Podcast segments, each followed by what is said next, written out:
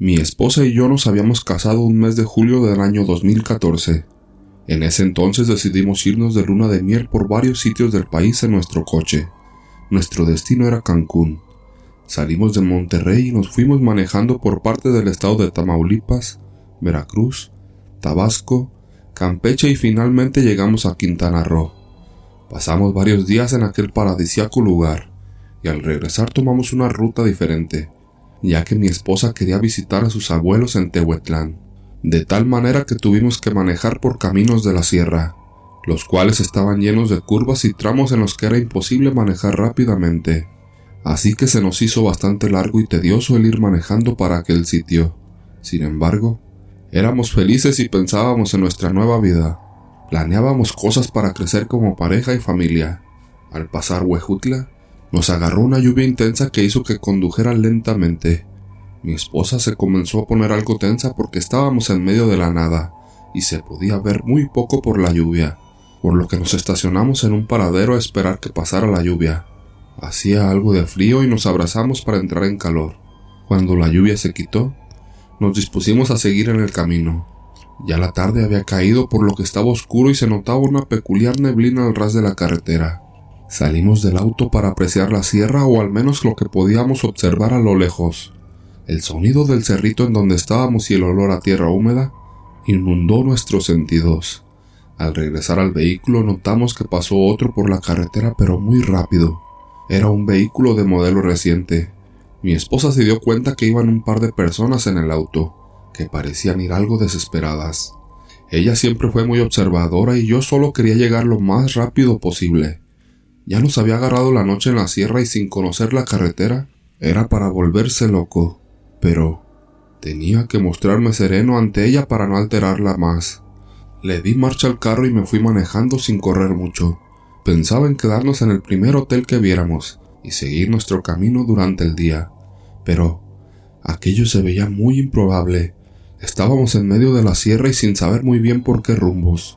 Mi esposa sacó entonces un mapa de carreteras para ubicarnos y así poder llegar a algún punto conocido.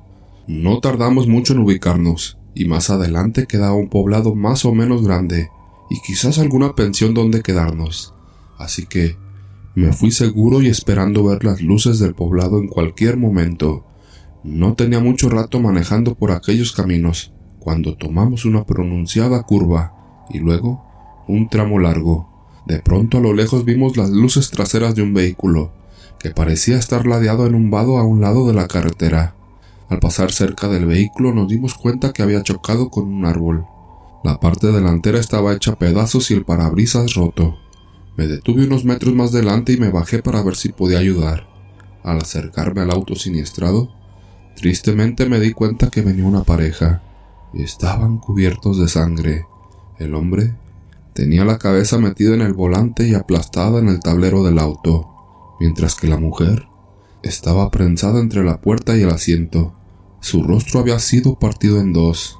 Aquello me ocasionó un pánico que me dejó en shock y temblando al ver la horripilante escena. Al mirar la parte trasera del auto, me percaté que venía otra persona, era una jovencita que estaba acurrucada en el asiento trasero. Parecía estar inconsciente porque no se movía, y pensé que también había muerto, aunque la parte trasera no había sufrido daños.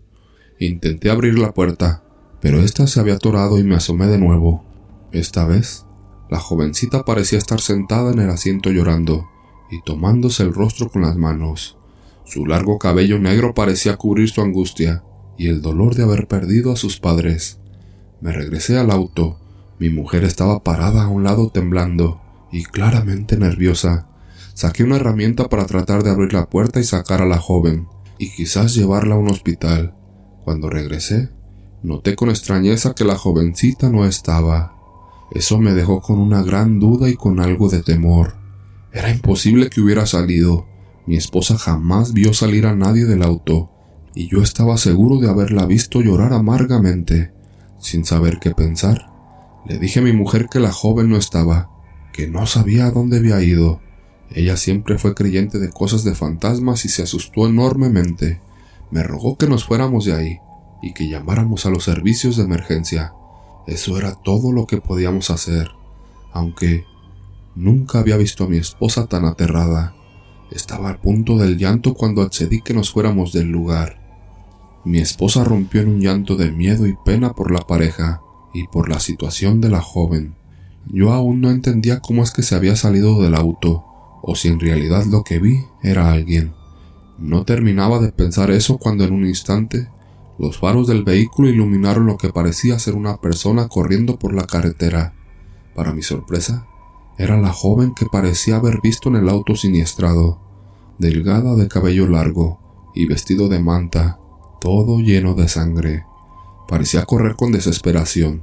Apenas dije, esa es la niña. Mi mujer se alteró y se puso tensa.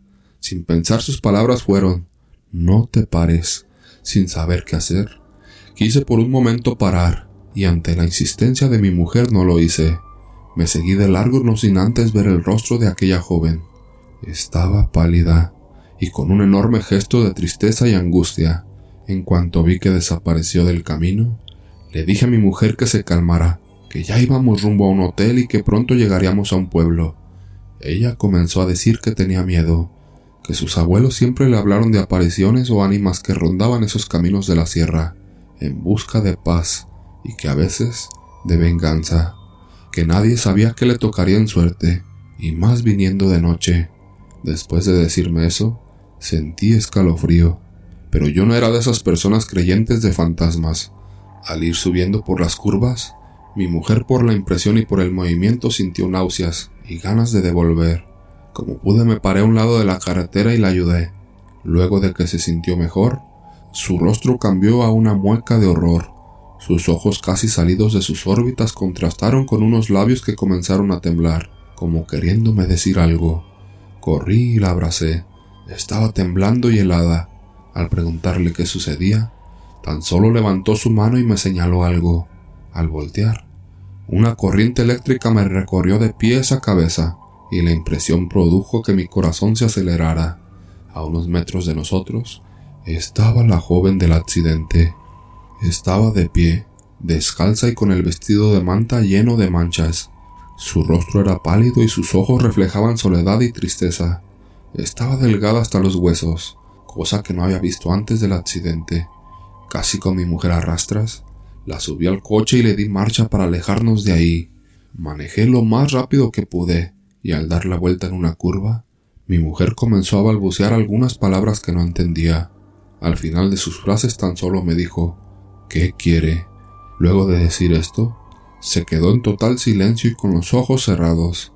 Segundos después, escuchamos en el interior del auto una voz femenina que decía A mi mamá. Casi de inmediato mi mujer comenzó a gritar histérica tapándose la cara, y yo volteé de inmediato a la parte trasera del coche. Cada músculo de mi cuerpo se tensó al ver que la joven venía sentada en la parte trasera con su rostro pálido y demacrado. Luego de verla, dibujó en aquel rostro fantasmal una sonrisa y comenzó a reírse con una sonrisa breve y silenciosa. Mi mente se desconectó completamente. El miedo hizo que me paralizara y en vez de frenar, aceleré el auto. Mi esposa gritaba con todo el terror que le pudo salir de su garganta y lloraba intentando que todo aquello fuera irreal. Yo con las manos temblando no sabía qué hacer.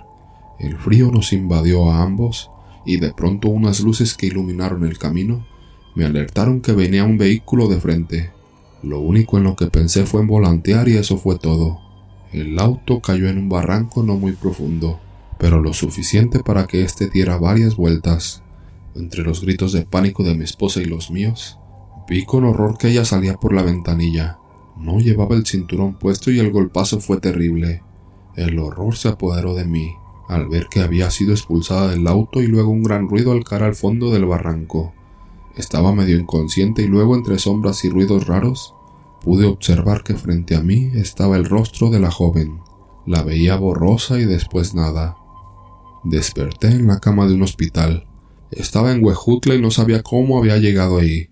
Luego de muchas preguntas, yo solo deseaba saber cómo estaba mi mujer. Un doctor que me estaba atendiendo me miró muy serio y me confirmó lo que me temía. Ella había muerto en el accidente. Me desgarré en llanto y quise pararme de la cama, pero mis piernas rotas me lo impidieron. Cuando me preguntaron la causa del accidente, no supe qué responder o decir. Recordé todo y recordé la aparición de la joven. La maldije no sé cuántas veces y luego de recuperarme no quise volver al sitio del accidente, ni siquiera ver lo que había quedado de mi coche. A mi esposa me la entregaron en una urna la cual descansa frente a mi cama. Todos los días platico con ella y por las noches puedo sentir su calor en mi cama. Aún me duele todo esto y me duele la muerte de mi esposa, que fue causada por algo tan absurdo y tan irreal como un maldito fantasma de carretera.